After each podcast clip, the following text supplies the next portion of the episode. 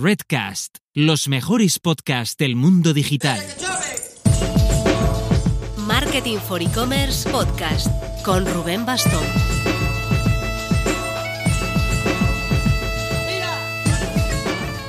Hola marketers, nos acercamos a octubre y aunque el Black Friday parece que pilla lejos, además es bien a finales de noviembre este año, las marcas más organizadas suelen empezar a preparar esta campaña en verano, para planificar stocks de productos sobre todo.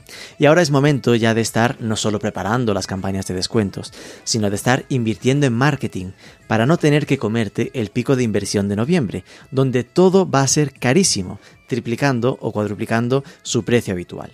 Vamos a ver esto en detalle con Marius Roussel, el CEO de la agencia de desarrollo y marketing digital Trilogy. Queremos ver cómo lo están preparando con sus clientes y sobre todo qué previsiones tiene él para este Black Friday, recordemos, el primero post pandemia. ¿Será de perfil bajo en ofertas porque ya todo el mundo ha pillado la rutina de comprar en esta época? ¿O rompedor en descuentos porque hay mucho stock que sacarse de encima por los meses de confinamiento? Ahora lo vamos a ver.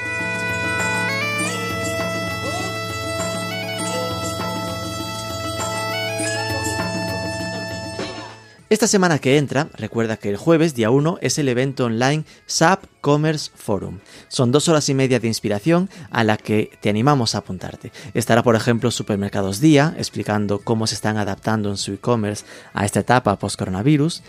Lauder, hablando del sector belleza. Colchones Flex, Estrella Galicia. Pinta interesante. Te dejo el enlace en la descripción. También te dejo enlace a Planeta M, que esta semana ha cumplido 100 programas. Hemos participado en su especial, que ha sido muy emotivo y divertido, y eso que felicidades desde aquí a Paul Rodríguez y a por otros 100. Vamos al turrón. Si ya es importante el tema de checkout fino y dar opciones de financiación normalmente, en Black Friday ni te cuento. Es una época con la gente pensando en aprovechar las ofertas, gastará mucho en varios sitios y poder financiar aumentará mucho las ofertas de cerrar la venta. Y ya si aprovechas opciones como el financia sin intereses que tiene Aplázame, es otra forma de aportar descuentos y cerrar la operación. Tienes toda la info en aplázame.com.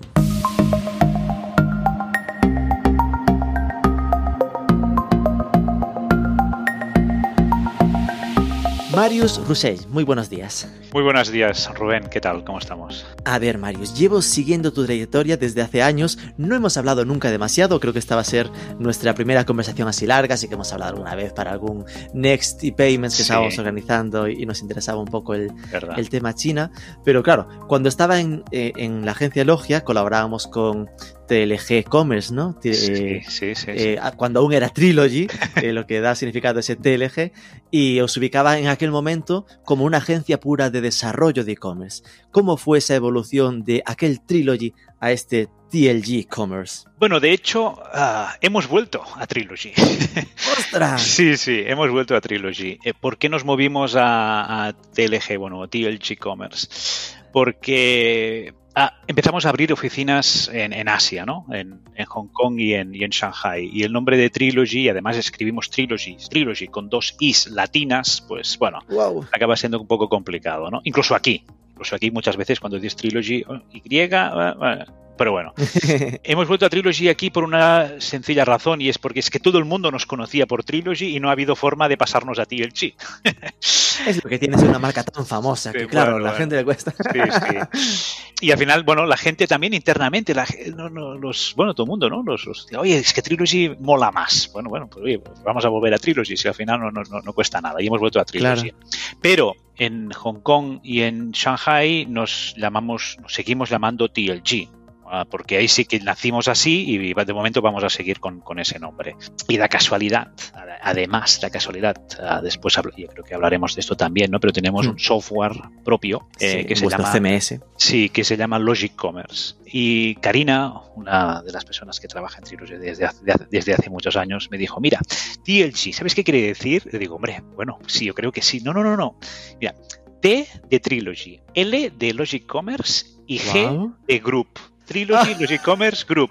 Digo, pues mira, pues ya lo tenemos. bueno. Sí, sí, ha sido, pero de Era como casualidad. ¿eh? TLG, Commerce como de la, la matriz Sí, sí. Y Trilogy, o sea, TLG era como un diminutivo de Trilogy. O sea, de corte- Trilogy. Yo, sí, yo claro, lo había entendido siempre así, claro. Sacamos palabras, ay, bueno, pa, ah, pa- pa- Letras. letras, perdón, y, y lo convertimos en TLG. Pues no, pues mira, al final cam- se ha convertido en Trilogy Logic Commerce Group. Imagínate. Qué bien. Wow. No, Sí. acabo de ver que sí que tenéis activa tanto tlgcommerce.com como trilogy.com. Ahora parece como que quedase que el Trilogy es en español Sí. y TLG Commerce para mercado internacional, ¿no? Correcto. Y Logic Commerce, que va a salir como, como software ah, y va Que tiene a su volar, web aparte. va a volar por sí solo. Eh, ya, ya- ya hago este, este Este, pre-anuncio. esta exclusiva.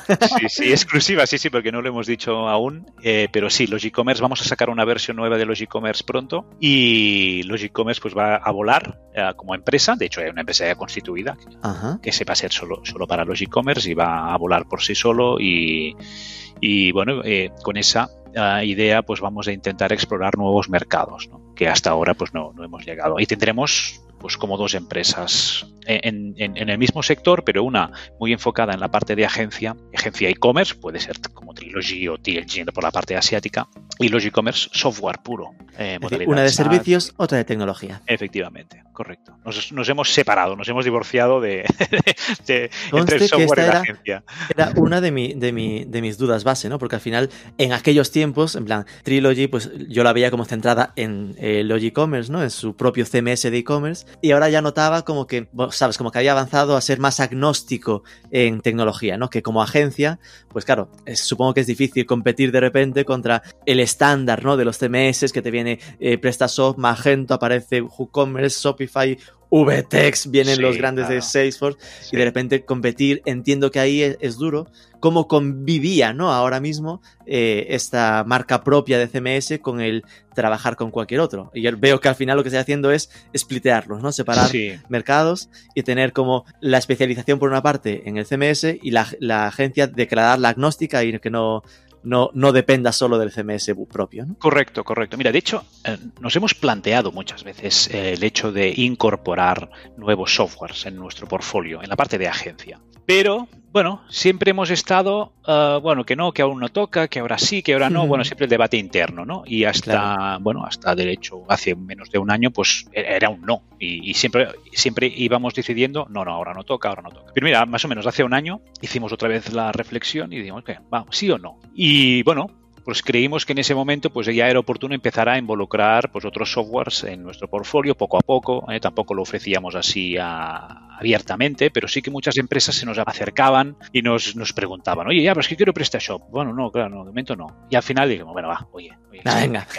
venga, va, vamos a probarlo. Venga, uno, va, venga, va, otro, va, dos. Y al final eh, ya pues, pues, preparamos toda esta estrategia de marca, ah, cambio de web, cambio de portfolio, ah, presentaciones, eh, formamos a gente, etcétera. Y diríamos que a partir del 1 de enero de este año fue cuando ya empezamos a abrir ah, a otros softwares. Nos hemos certificado, somos partners oficiales de PrestaShop, de Magento, ah, incluso Zendesk, imagínate que tampoco no es un e-commerce, ¿no? Es- Sí, como CMS e-commerce no es que lo tenga demasiado ubicado, No. ¿no?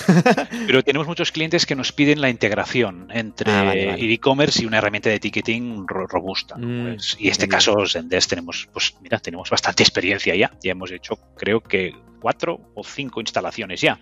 Eh, en nada, eh, en breve, en, en- en cu- en cuestión de tres meses. O sea que ya hemos hecho unas cuantas. Y también nos hemos certificado. Y vamos a por otras certificaciones. O sea, al final eh, eh, vamos a certificarnos con muchas de las herramientas que hay en el mercado. Y, y nos va bien. por suerte. ¿Cuántos sois? Porque claro, ahora estaba pensando eh, en lo difícil que es tener equipos que sepan de cada tecnología, ¿no? Porque al final muchas veces los equipos tienden a especializarse precisamente por eh, saber controlar bien Magento o controlar bien PrestaShop. No sé cuánto equipo tenéis para manejar tantas, tantas eh, tecnologías diferentes. A ver, nosotros tenemos distintos departamentos. También tenemos un departamento de marketing interno. marketing, sí, sí. Damos cobertura a nuestros clientes. Ah, y después tenemos el un equipo de, de I más D, que es el que hace los e-commerce. Pero vamos, vamos a poner los e-commerce fuera de la ecuación porque ya casi que es independiente. Pero a nivel de, de, gestión de proyectos no hay diferencia o muy poca diferencia, diríamos, a la hora de instalar un, cualquier tecnología. Es más en la parte técnica, como bien apuntas. Sí, sí, la parte técnica sí que tiene algunos más dificultades que otras o unos tienen unas cosas que otros no tienen. Claro, no podemos comparar una herramienta SaaS con una herramienta open source. Son, son, hay cosas que son realmente muy, muy distintas y uno lo tienes que instalar y la otra ya está instalada. La SaaS, pues bueno, entras, configuras, parametrizas y a funcionar, que es lo bueno. Open, open source, pues no, tienes que montar un servidor o lo que sea, ¿vale? En el cloud o en un, o en un propio servidor o donde sea y entonces pueden hacer toda la configuración no solo del software, sino también del sistema operativo y todo lo que tiene que ir detrás.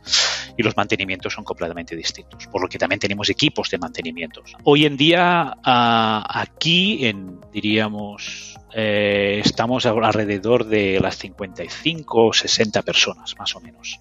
Vale. Aparte del equipo que tenemos, después tenemos en China ¿eh? y, y, Hong Kong, que, que, entonces ahí hay más personas, pero concentramos uh, los equipos de producción, los concentramos aquí, en Igualada, curiosamente. Bueno, ahora no, ahora todo, todo el mundo está en casa. ¿eh?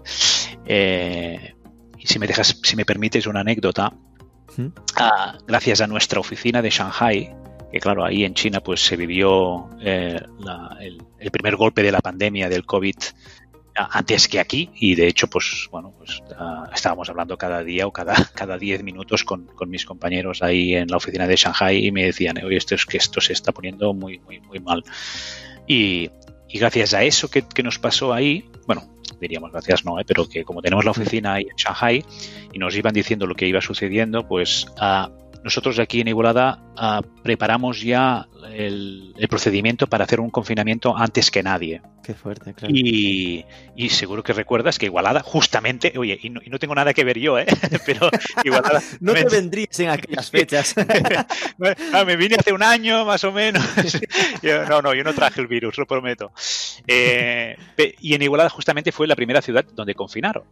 Uh, de toda España. Pero bueno, nosotros ya preparamos el protocolo, el procedimiento y tres días antes, tres días antes del confinamiento de Igualada, nosotros, yo ya anuncié y dije a todo el mundo que todo el mundo para casa.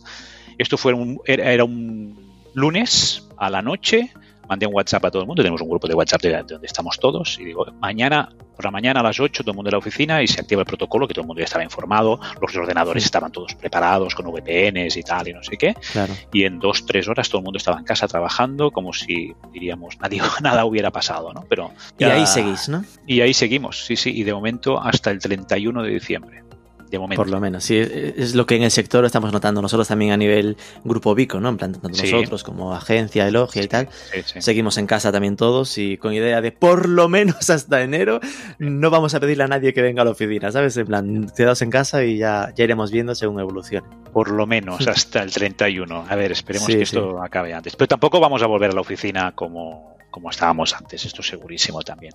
O sea que. Ya. Bueno. bueno, volviendo a nuestro asunto.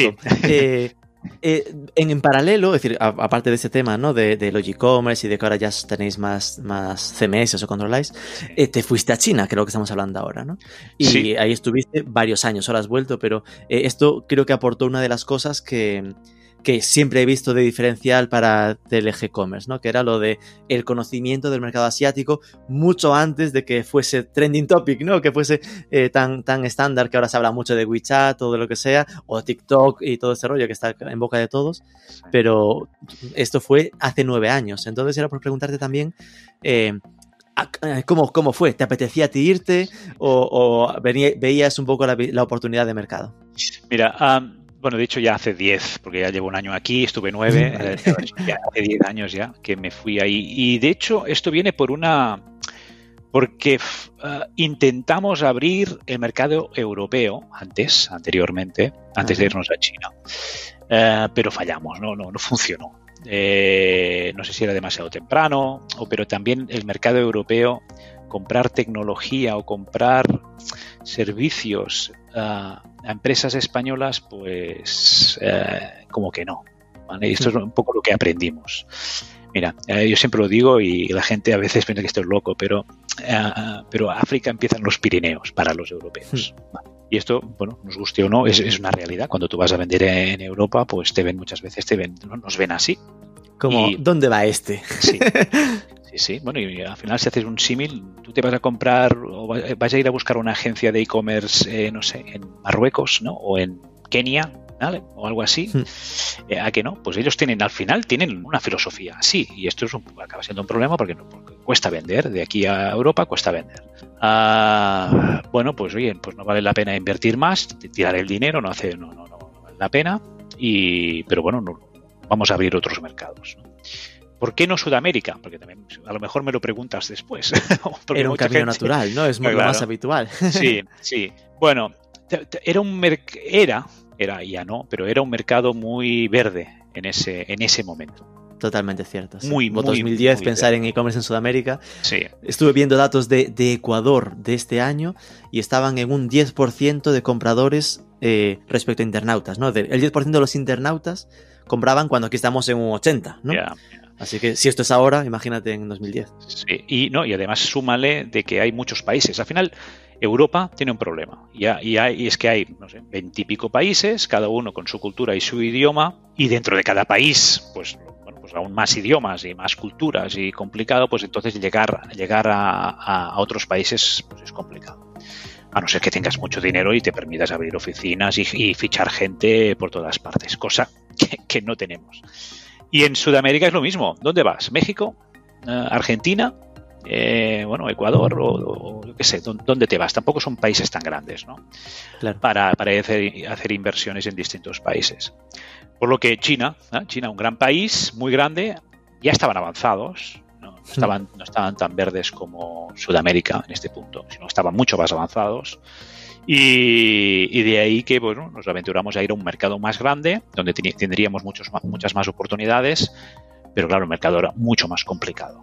Bueno, llevamos 10 años, estamos de momento sobreviviendo y, y de hecho desde que yo me fui las cosas van mejor, o sea que estoy, estoy encantado, estoy encantado. Y supongo que mis compañeros ahí en la oficina de Shanghai aún más. Mira, el jefe no está aquí, solo Al fin más se ha ido este. y, y no, y no nos da el coñazo cada día, ¿no? O sea que, bueno, encantado de, de haber vuelto, pues. Con lo Sí, cual sí. el objetivo era ir a China para abrir mercado en China vendiendo a los chinos. No era un tema que a veces se habla de me voy a China para venderle a los europeos que vienen a China. Bueno, los dos.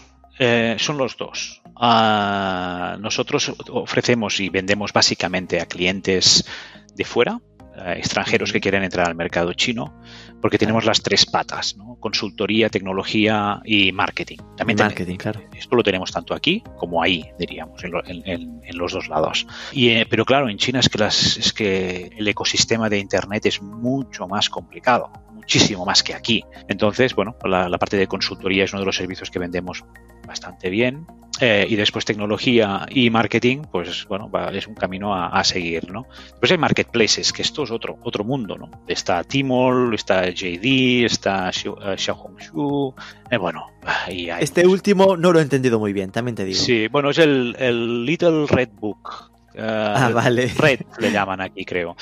Bueno, es otra otra eh, red social que también puedes comprar y, y- y- más, ¿eh? hay mucho y muchísimos más. Pero bueno, por, por- por- por lo que el, el escenario que hay ahí es algo es algo distinto. Y también ayudamos a empresas chinas a vender en China y empresas chinas a vender fuera. O sea, tenemos un poco de todo. Al final nos hemos encontrado ahí que bueno que estamos cogiendo un poco de todo. Lo que sí es cierto es que las empresas chinas que ayudamos tienen una mentalidad como bastante europea. Si son chinos, chinos, chinos, ah, Se quedan con un proveedor chino, chino. Sí, sí, sí, sí. Es complicado Natural. vender. Sí, es como el ejemplo que te he dicho antes, ¿no? Ir a vender a Europa.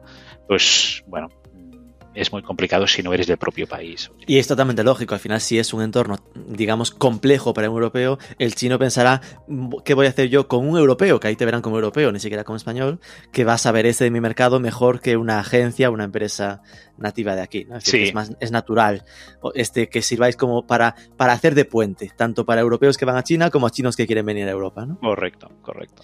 Esto yo creo que daría para un post completo el tema de, Sí. de- de- del mundo chino, pero nuestra idea con este programa, eh, después de esta larga introducción, madre mía, es eh, hablar del Black Friday de este año. Estamos ahí, ahí, se nos viene octubre, en nada noviembre, y eso en digital significa Black Friday. Eh, ¿En qué momento empezáis vosotros con vuestros clientes a preparar el Black Friday? Ya. Bueno, ya fíjate que ya me parece tarde. Sí, sí, ya. Ah, creo que incluso, ah, no sé si fue el viernes o hoy, o no. bueno, ah, hemos lanzado una newsletter ya a todos nuestros clientes que espabilen.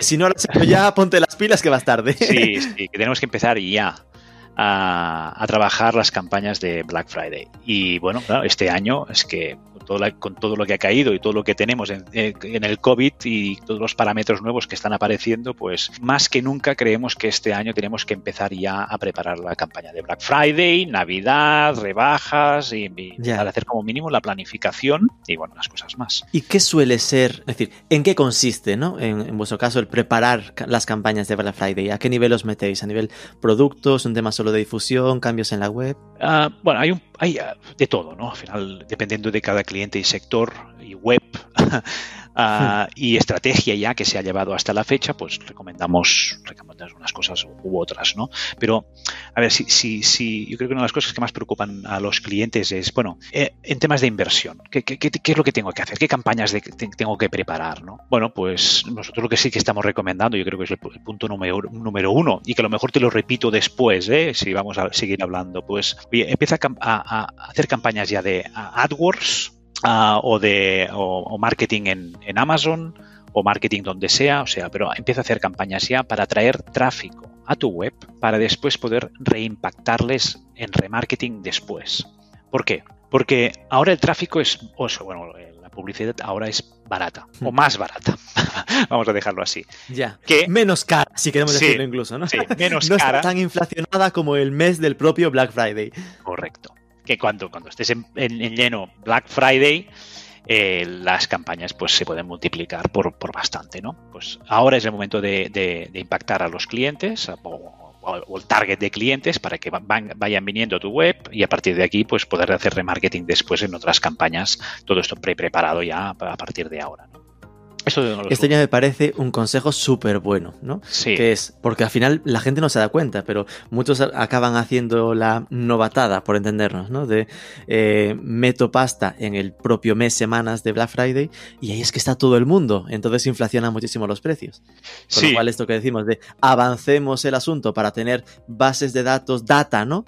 Para reimpactar. De hecho, eh, a, recuerdo casos que lo que hablaban era incluso de tratar de captar emails, ¿no? Es decir, de hacer ahora campañas de captación de registros para con las newsletters durante las fechas de, de, de Black Friday tenerlos como activos y recién, recién llegados, en plan, aún novatos, para, para, animarlos a comprar. ¿no? Sí, mira, y, y, y, siguiendo este, este, este hilo, una, una, de las cosas que se pueden hacer es, para intentar captar uh, correo electrónico, pues puedes crear como ventas privadas, ¿no? Entonces, uh, intenta captar est estas, estos correos electrónicos a través de comunicar que vas a hacer unas ventas privadas solo para la gente suscrita en, lo, en los días de Black Friday y entonces puedes captar más, ¿no? Qué uh, chulo. Y, sí, y además, uh, pues con afiliación. Mira, si recomiendas a un amigo, además, pues tú te puedes llevar 5% más. Eh, no sé, o sea, al final inventivas las, las, las, que te puedas imaginar, ¿no? Pero están funcionando muy bien. Y creo que ya son prácticas que se han, se han hecho el año pasado o otros años, pero que realmente valen mucho la pena en este, en este momento. Otras cosas, no sé, hombre, tenemos que prepararnos pues a nivel de usabilidad para intentar convertir, convertir, convertir. Estos son dos puntos muy importantes. Tenemos, tenemos que tener en cuenta que el Black Friday es que todo el mundo está, está ya esperando el Black Friday. Los usuarios ya en, en, en, cuestión de un mes ya van a estar pensando en el Black Friday. Entonces van a ver, va a haber una caída de, es curiosísimo. De ventas. Lo que pasará es que dejan de comprar porque ya esperan a las rebajas. Sí, sí. Esto es un problema que yo creo que las mismas marcas, y aquí pasa mucho en el mundo de la moda, que, que cada, dos, cada, cada, dos por tres tienen una promoción. Y que si no es el día de la madre, el día del padre, el día del hijo, no sé qué, eh, y, van y van empalmando en promociones. ¿Qué pasa? Que los usuarios se han acostumbrado a que hay una promoción cada 15 días o 3 semanas. Pues me espero. Claro, imagínate ahora el Black Friday, que el Black Friday es lo, más gordo, ¿no? Diríamos, en cuanto a, a rebajas que podemos tener eh, en un año pues la gente se espera.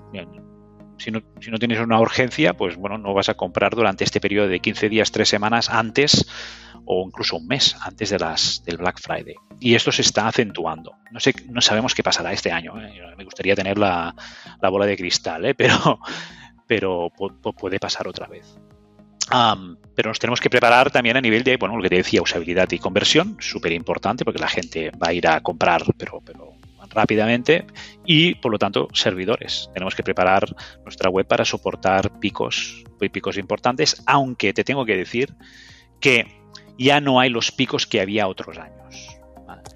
Las empresas están empezando el Black Friday 3, 4 o 5 días antes.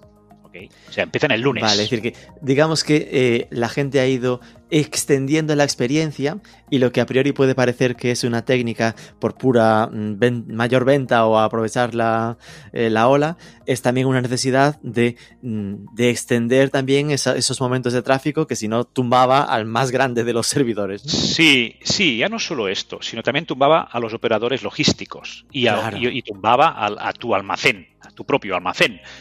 O sea, es que tampoco es un sinsentido. O sea, concentrarlo todo en, una semana cuando lo puedes hacer, ay, perdón, en un día cuando lo puedes hacer en una semana, ¿no?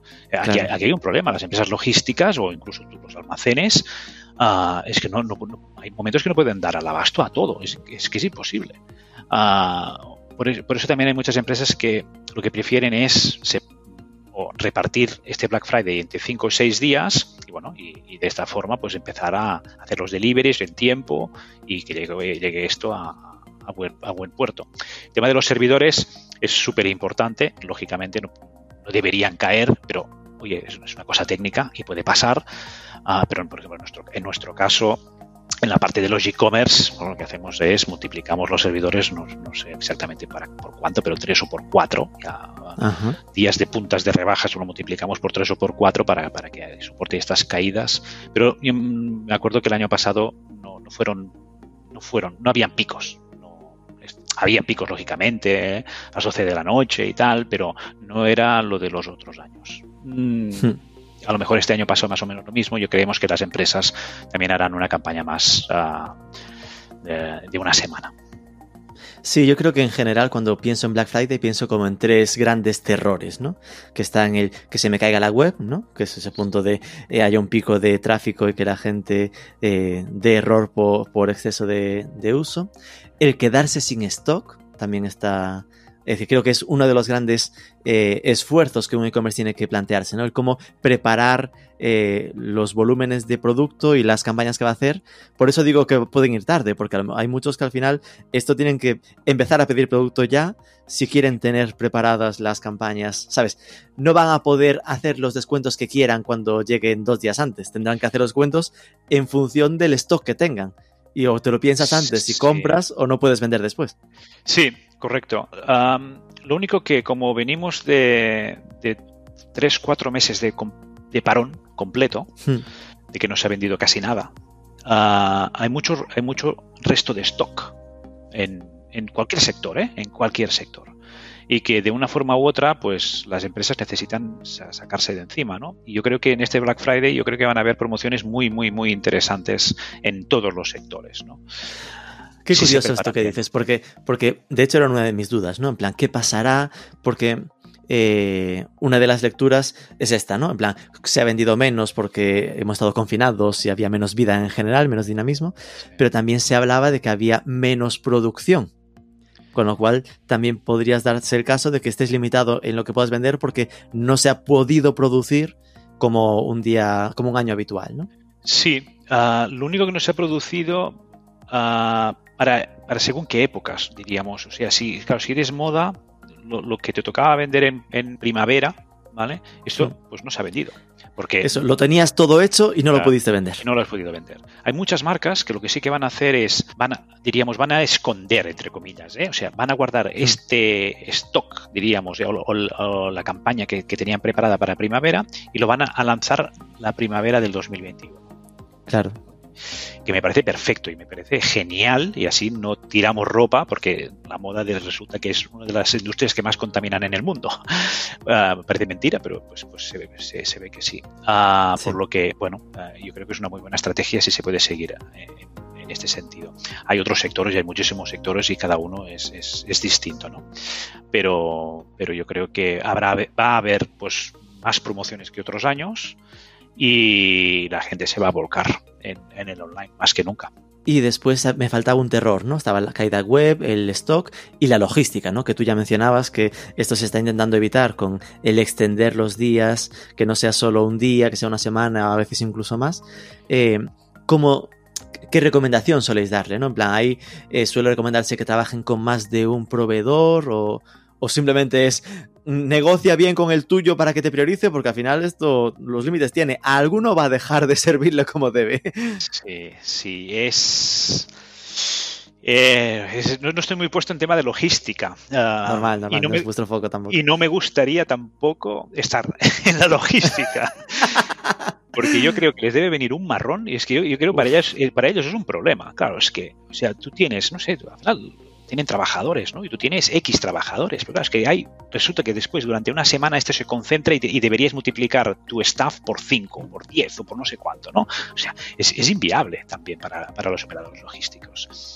Lo, yo creo que hay una cosa buena en este país y es que la gente tiene paciencia. O sea, eh, vamos a comprar en el Black Friday eh, y si normalmente... Tenemos oferta, pero asumimos... Sí, asumimos que nos va a tardar una semana en llegar, o incluso más. O más. Incluso más. Ah, cuando hoy en día ya que te, que, te, lleguen los productos en 24 horas es lo normal, ¿no? Y bueno, si me apuras 48 horas, vale. Pero claro, aquí en el Black Friday es que vamos a estar más de una semana en, en, recibir los productos, por lo que tampoco en, años anteriores la gente tampoco se le ha visto muy eh, como cabreada, ¿no? Por este sentido, porque bueno, también la gente lo entiende, cosa que en otros países esto pues no, no, lo entienden, ¿eh? En China esto es inaceptable. Ah, no me digas. Pero aquí, aquí, aquí, aquí se entiende y Pero bueno, eso, no quita que sea algo que los e-commerce deben como avisar o dejar marcado en, la web, ¿no? Ese rollo, mira, eh, vamos a tener picos, ese aviso mítico de podría llegar un poco más de lo habitual, ¿no? Sí, Sí, estoy, totalmente de acuerdo contigo. Y es una de las cosas que a mí personalmente me cabrean más. Y es, oye, si tú dices 24 horas o 48, pues oye, cumple. Y si no cumples, avísame, avísame. Ya sabemos que en el Black Friday 24 horas va a ser como imposible. Oye, pues di que durante el periodo de, Black Friday vas a suministrar en, no sé, 4, 5, 6 días, yo que sé, háblalo, con tus operadores logísticos que te digan fechas, ellos tienen sus previsiones, ellos lo saben, saben mejor que nadie. Pero que tú como marca hoy o el año pasado vendiste 10, pues que este, este año a lo mejor vendes 30. Entonces, ah, tú no lo sabes. Ah, el periodo de delivery cuánto va a ser. Háblalo con tu logística y tu logística te, lo va a decir. Y informa, informa e informa. Eso es lo más importante. Y diría más, informa previamente, es decir, trata de tenerlo claro y en ese caso ponlo. Pero incluso si no lo has puesto o si se va a retrasar, Informa. Que, eh, informa, porque a mí una cosa que más me cabré personalmente ya, ¿no? El plan, que yo asumo, y muchas cosas que compro no son urgentes. Y si me avisan de que va a venir tarde, ok, me quedo tranquilo. Pero que tenga que llegar y no llegue y no sepas nada, eso ya la gente se pone más nerviosa, ¿sabes? Porque es como, ¿esto qué pasa con él? ¿No va a llegar o, o es un timo? Tenemos que informar, en, en, ya no solo en el Black Friday, sino siempre, ¿no? Uh, si, tú, tienes unas, unas pautas, ¿no? Que además las comunicas en tu web y después tú no las cumples, por, la razón que sea, ¿vale? Puede pasar, a todos nos, a, todas las marcas les puede pasar que, bueno, a todas las empresas les puede pasar que en, en, algo, pues no puedes entregarlo a fechas por la razón que sea. Mm. Oye, comunícalo al cliente. Ya está. Yo tengo esa duda general, ¿no? Este Black Friday obviamente es un Black Friday especial porque es el primero en etapa post-COVID-19 y mm, también está ese punto de qué pasará este año, ¿no? Es decir, venimos, vale, de una primavera en la que hemos estado confinados, en la que hoy, ojo, se ha ampliado la base de, compradores online, es decir, eh, probablemente haya muchísimas más posibilidades de que mucha más gente compre mucho más en Black Friday, porque había mucha gente que casi, que casi nunca compraba y en Black Friday compraba. Si ahora además ya tienen esa rutina, esa costumbre de comprar habitualmente por lo que pasó en el confinamiento, esto podría aún explotar más, ¿no? No sé qué visión tienes, qué crees que va a pasar en este primer Black Friday coronavírico. Eh, mira, ahí tengo dos datos. Un, dato que lo leí en alguno de estos reports que van, que van saliendo ah, continuamente, pero decía que un 27% de los consumidores españoles que normalmente en Black Friday compraban offline, este año lo van a hacer online. Lo, lo tenían como muy bien identificado. El tema de las aglomeraciones, de ir a comprar eh, Mm. físicamente, pues la gente aún, no todo el mundo, pero mucha gente tiene miedo y también mucha gente que no había comprado nunca ¿eh? En online durante el confinamiento lo hizo porque, no tenía más y que ahora se ha acostumbrado a comprar online o como mínimo, le ha perdido eh, el miedo a comprar online y va a comprar online. Estos son datos muy importantes, porque además hay otra que en todos nuestros servidores que tenemos, en todos nuestros clientes, estamos viendo unas uh, desde, desde la entrada del COVID, ¿eh? Eh, que está subiendo el tráfico. Hay mucho más tráfico en Internet ahora que en tiendas, en tiendas virtuales, que justo antes del COVID. O sea, se ve, y comparado con el año pasado, y comparado con otros años. ¿eh? O sea, hay mucho más tráfico. Cual, cualquier tienda tiene más tráfico que el año pasado, ¿vale? en, la, bueno. en, la, misma fecha. Por lo que, bueno, pues todo apunta a que este Black Friday uh, eh, COVID pues va a ser más fuerte que otros años. Es que esto haría prever un Black Friday bomba. Es decir, que si ya normalmente eh, supone para algunos e-commerce eso, a lo loco, ¿no? 30-40% de la facturación anual, que este año los datos de ventas sean ya no récord, ¿no? Porque nos hemos acostumbrado a que cada año supone un récord, ¿no? Porque al final hay una evolución positiva de lo que es el mercado e-commerce, pero que el salto sea sensible, que igual sea un 25% más que el año pasado, que sería una locura. Uh, podría ser, uh, podría ser. En, en, según qué sectores, seguro. En según qué otros, seguro que no.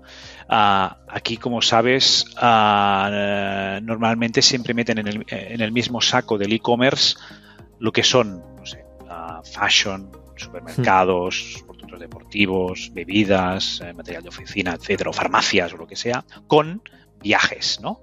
Eh, agencias de, con, con, agencias de viajes, hoteles, billetes de avión, de tren, etcétera. ¿no? Hmm. Uh, los meten todos en el mismo saco. Lo que siempre más ha funcionado en el e-commerce, es que el e-commerce crece, es que el e-commerce crece, sí, todo el mundo crece, pero lo que siempre más ha crecido ha sido los sectores de uh, agencias de viajes, hoteles, billetes de avión, etcétera. Esto es lo que más siempre ha crecido. Pero este año esto no va a crecer, ya sabemos que esto está, está muy tocado, muy, muy, muy.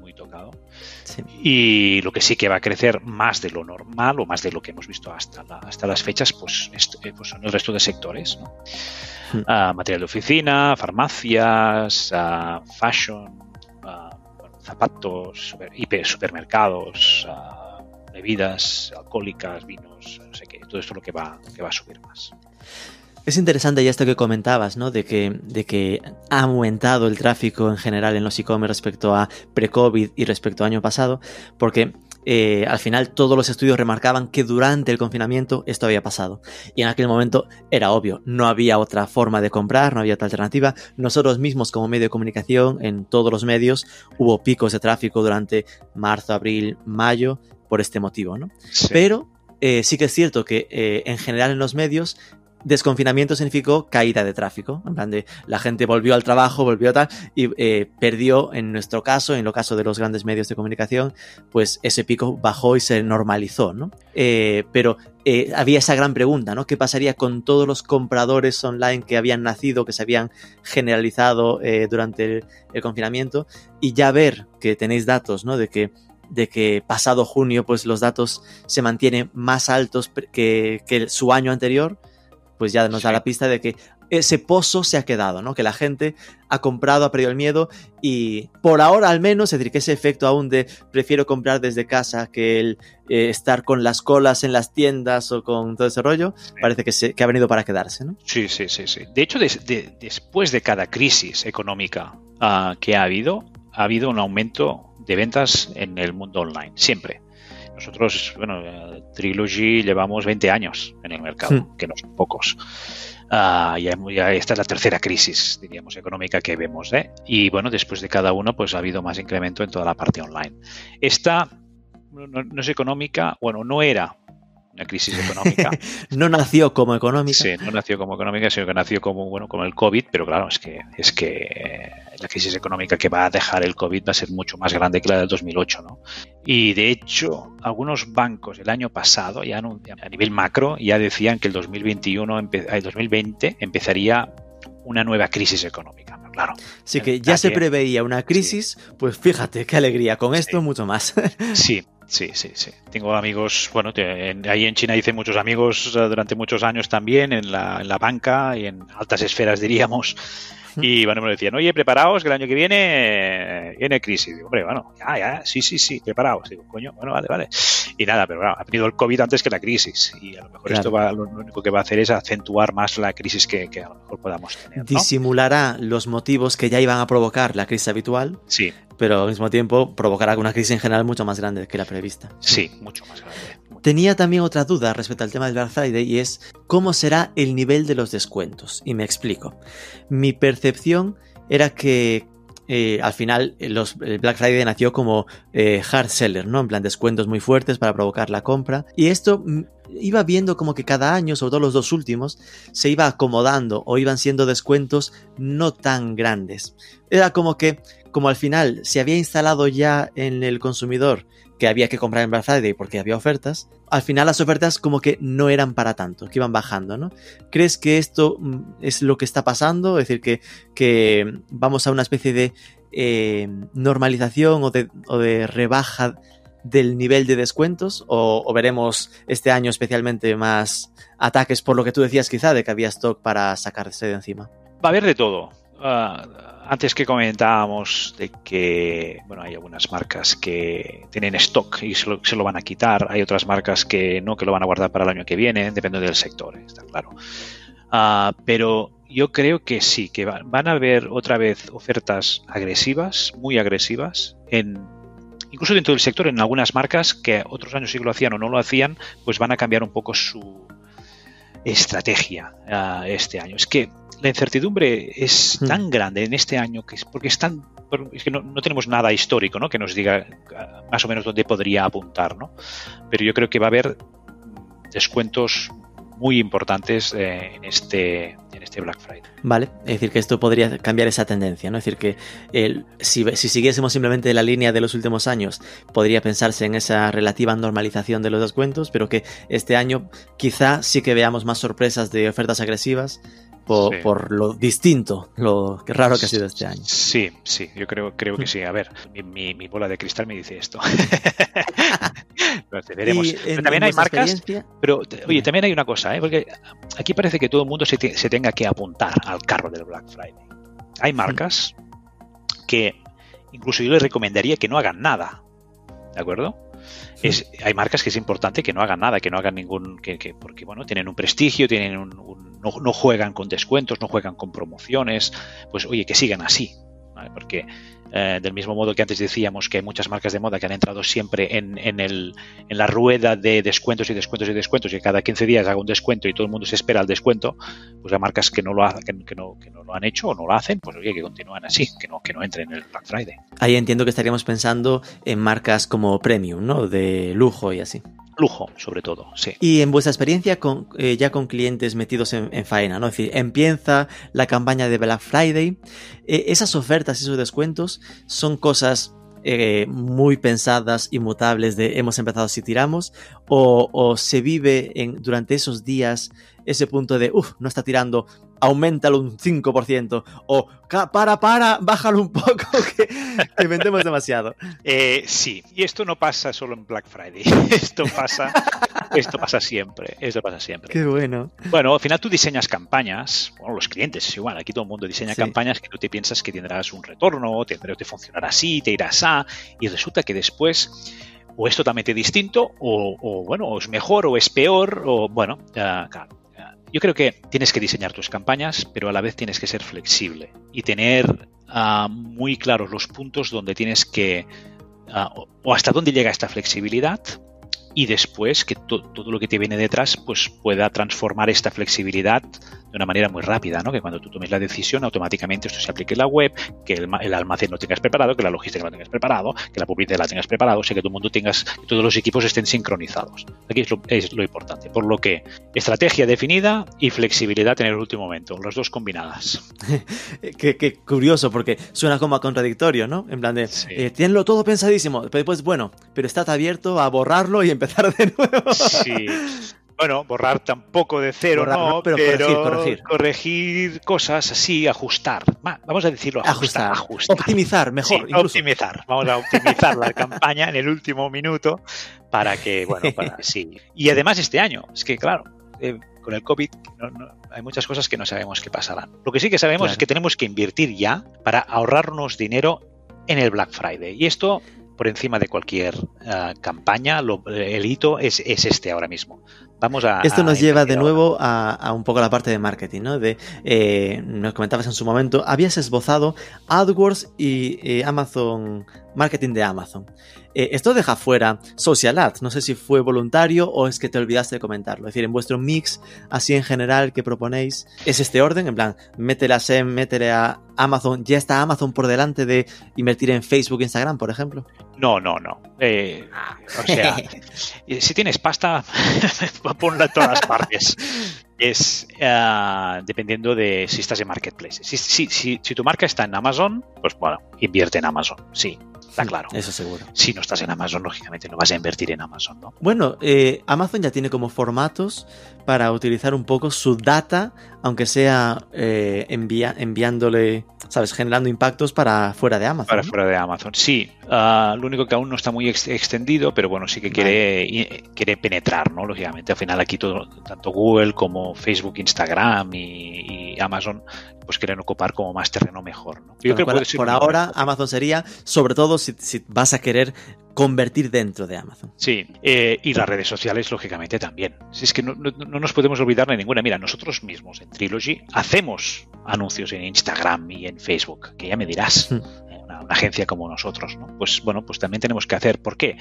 No por, en es- nuestro caso, no por, por generar leads, sino es por notoriedad de marca, ¿no? Porque la gente te conozca. Ah, en el mundo de la moda, ¿no? En el mundo de la moda tienes que hacer publicidad porque esto te convierte. Es, es completamente Claro. distinto.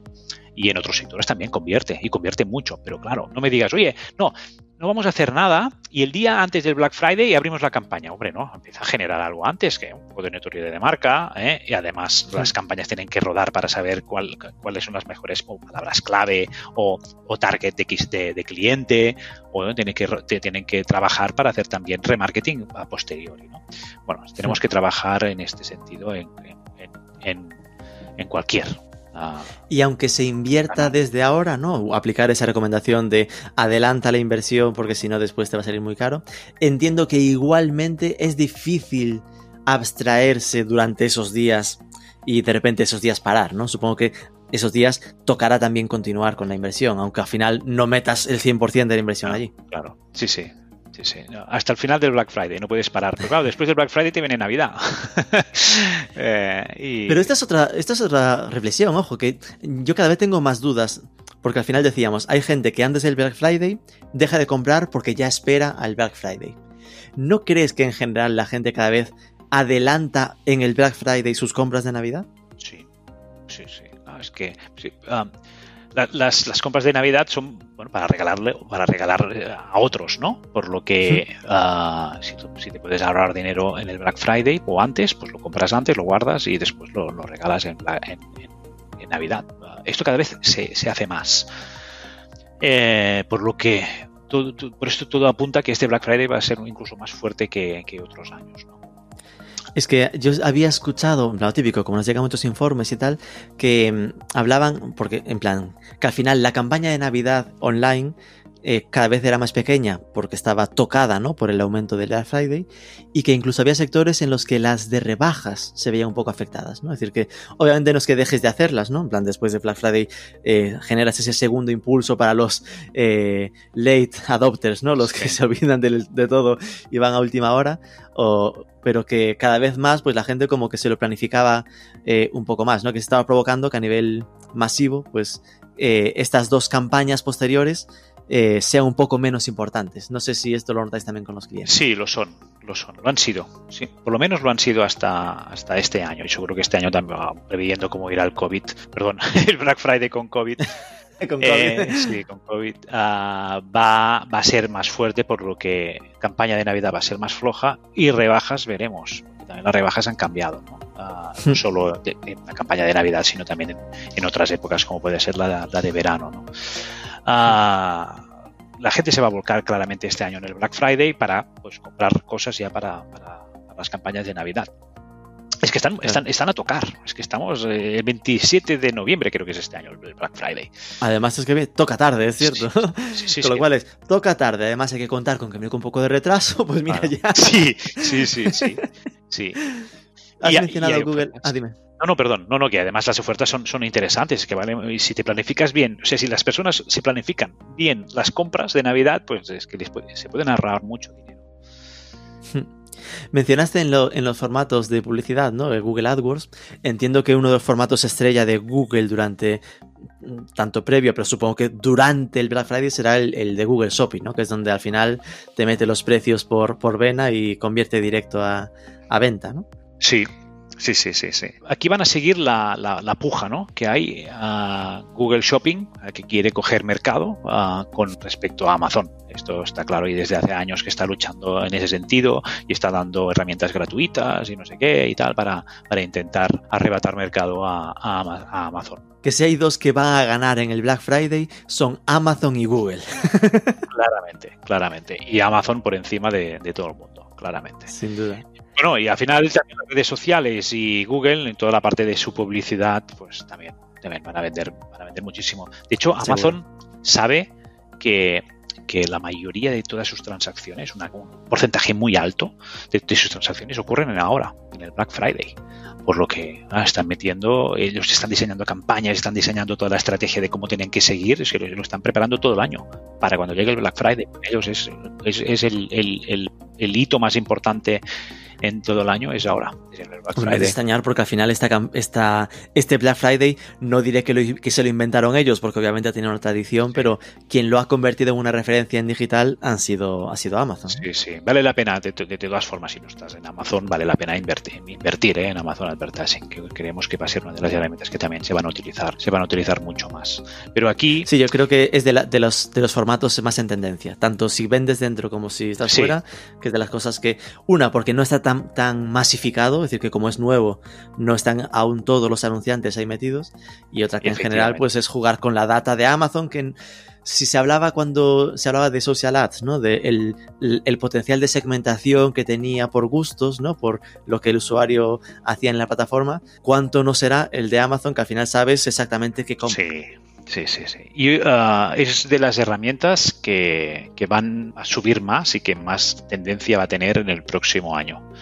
Eh, invertir en Amazon yo creo que va a ser una muy buena estrategia y como has apuntado muy bien, ahora no, tu- no, no mucha gente está invirtiendo en, en Amazon Advertising, por, por lo que ahora es un buen momento para, de momento, pagar menos. Ya veremos en el futuro. Ya, seguro. Y una- como mencionábamos lo de que se encarecía mucho, no sé si tenéis algún dato, una estimación de para que la gente entienda lo importante que es adelantarse, adelantar la jugada y empezar ya, ¿no? Eh, de cuánto se encarece eh, la publicidad online durante esa semana o durante ese mes de, de noviembre. Se encare... Bueno, no, datos exactos no tengo porque también va por sector, pero, Claro. Pero se multiplica por 3 y por 4 en algunos, en algunos sectores. Bueno, imagínate, Madre mía. pagar los clics a, este, a estos precios. Es decir, que un clic de 30 céntimos puede estar en un euro o euro 20. En, en Black Friday, en el lleno Black Friday se puede pagar mucho más. Ah, por eso empezamos ya, tenemos que empezar ya porque si no, va- bueno, vas a invertirlo todo en, en- en- marketing y te vas a comer el margen, porque se te lo va a llevar toda la publicidad, ¿no? Y esto es importante, Claro. por eso a trabajarlo ahora, a coger correos electrónicos, ¿vale? O sea, emails de, de personas, intentar ya fidelizar al cliente antes, impactarle ya con que el Black Friday viene, ¿eh?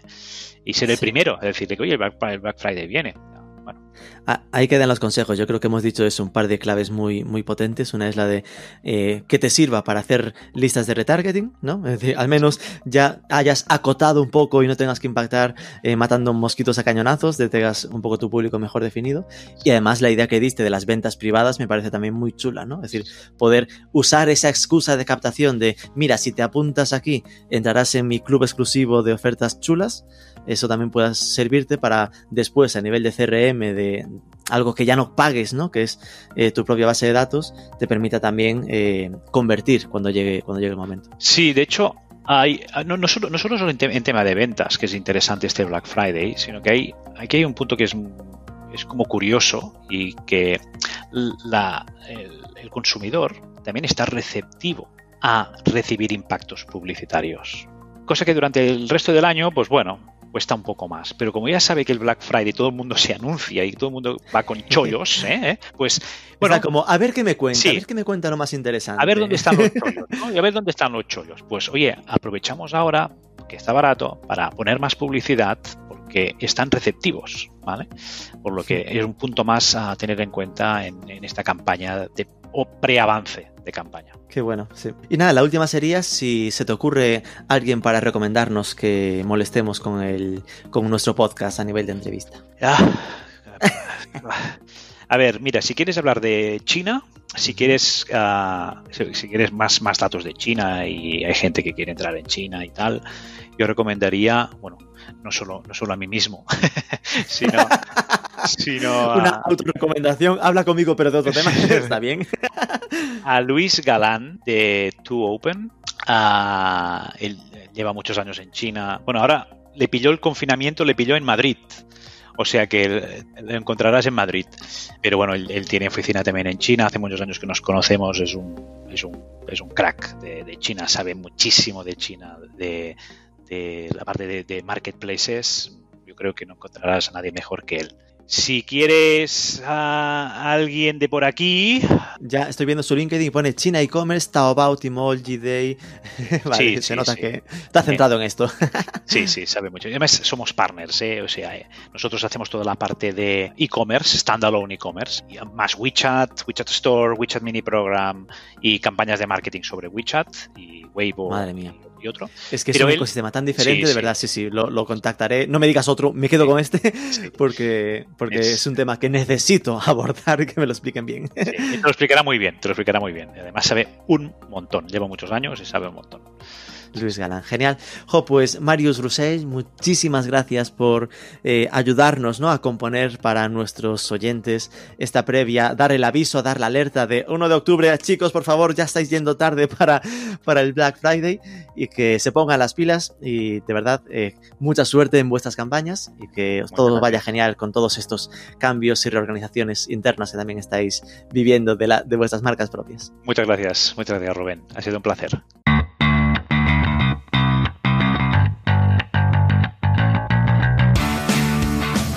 Me quedo con estas ideas de invertir ahora en tráfico para trabajar durante el Black Friday con retargeting y la de captar leads ofreciéndoles entrar en un grupo de compras privadas para esa campaña. Y que habrá ofertas agresivas, se avecina un Black Friday muy potente, así que ponte las pilas si no lo has hecho y a por ello.